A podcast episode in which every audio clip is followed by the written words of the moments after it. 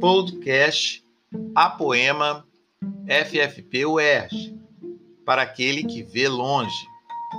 Audioaula 1 Psicologia Social. A leitura do texto Nasceu pobre ou nasceu gente? A relevância dos estudos de abordagem psicossociais nos processos educacionais brasileiros, do autor Arthur Viana Ferreira, retirado do livro Educação, Hospitalidade e Pobreza. No presente artigo, vai ser lido ou vai tentar mostrar a relevância dos estudos de abordagem psicossocial para práticas educativas desenvolvidas em ambientes educacionais, de maneira especial nos espaços não escolares e suas relações estabelecidas com as comunidades em situação de empobrecimento. Na verdade, o texto ele tenta introduzir elementos da psicologia social que auxiliem nas pesquisas e na compreensão dos grupos sociais e como esses grupos sociais se relacionam dentro da sociedade. Para o estudo que estamos realizando neste semestre, entender os grupos sociais é também entender as relações estabelecidas dentro de um grupo específico, que é a escola. Dessa forma, o autor ele vai começar com a premissa de que todos nós nascemos em um grupo social. E a partir desse grupo social, nós vamos nos constituindo enquanto seres humanos. Para isso, as instituições, ou seja, os grupos sociais, elas se organizam a partir de três elementos: a interação, a relação e o processo social. Então, a partir desses três elementos, ele começa a explicar que os grupos sociais, com essas três grandes partes, vão se dando e criando as suas funções e identidades sociais, nas quais são divididas pelos indivíduos, ou trabalhado entre os indivíduos, a partir de processos que são chamados de processos associativos e dissociativos. Ao longo do texto, o autor vai explicando como é que cada um desses elementos acabam funcionando e produzindo é, grupos sociais e relações saudáveis dentro desses grupos.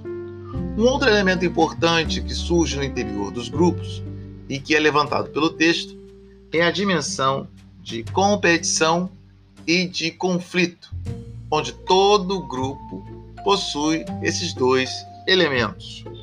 Outro ponto também importante levantado pelo texto é a dimensão da motivação, que faz com que os indivíduos possam permanecer ou não dentro dos processos associativos e dissociativos existentes nos grupos, e que vai caracterizar elementos como é, a identificação ou autoidentificação grupal, importante para que o sujeito possa constituir e constituir o grupo, fazer com que esse grupo permaneça existindo na realidade, ao mesmo tempo em que ele existe para o grupo e é reconhecido dentro da sociedade.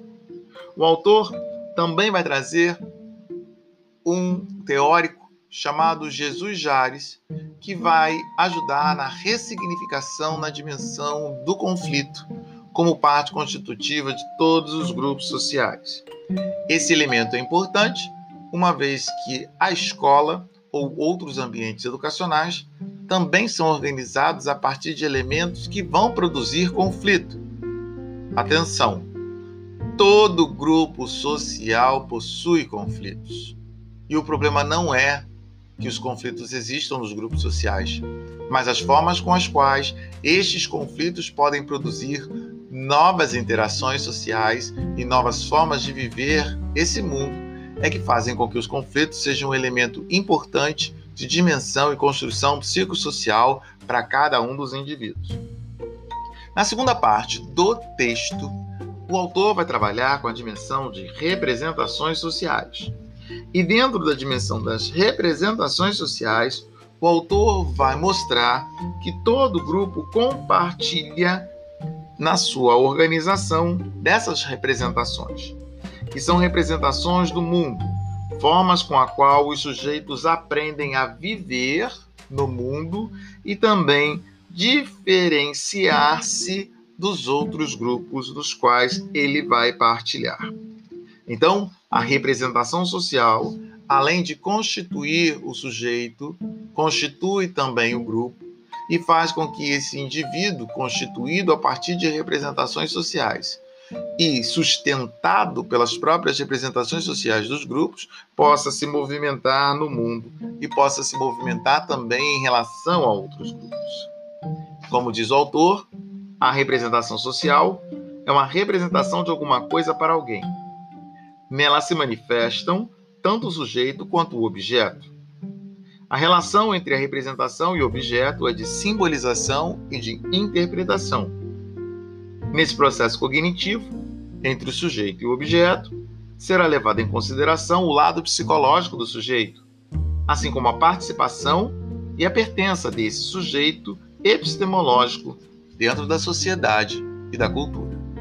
Ou seja, a representação social, ela ajuda também a construir a subjetividade e a articulação da subjetividade com a objetividade do mundo. Ao longo do texto, vai haver alguns autores nos quais vão organizando as diversas dimensões das representações sociais e como elas vão marcando a presença dos sujeitos e dos seus grupos. Como disse o próprio autor, abre aspas, a subjetividade dos indivíduos que compõem o grupo é levada em consideração no estudo das representações, como parte do processo cognitivo que faz com que o sujeito se sinta integrante do grupo, estando disposto a partilhar das atitudes e práticas do grupo social, sempre considerando a sua história e suas formas particulares e subjetivas de assimilação do conteúdo do grupo. Portanto, as representações sociais são consideradas processo e produto das representações grupais sobre determinado aspecto da vida social. Ou seja, as representações sociais vão falando de como os grupos e os seus indivíduos vão se relacionando com os objetos que eles se encontram e produzindo assim outros sentidos e significados para as interações sociais, que podem ser positivos, como solidariedade, como luta por equidade, assim como podem ser também de maneira negativa, como respeito a racismos, preconceitos e intolerâncias. Enfim, esse é um texto denso, um texto importante, no qual vai constituir a ideia de que o grupo social pode ser visto como possibilidade de construção psicossocial.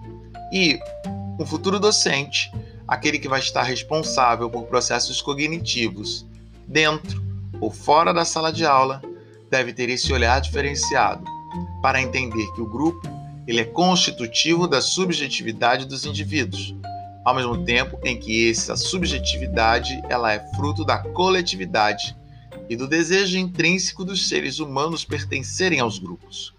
Por isso, quando ele defende uma ideia, ele não defende uma ideia sozinho.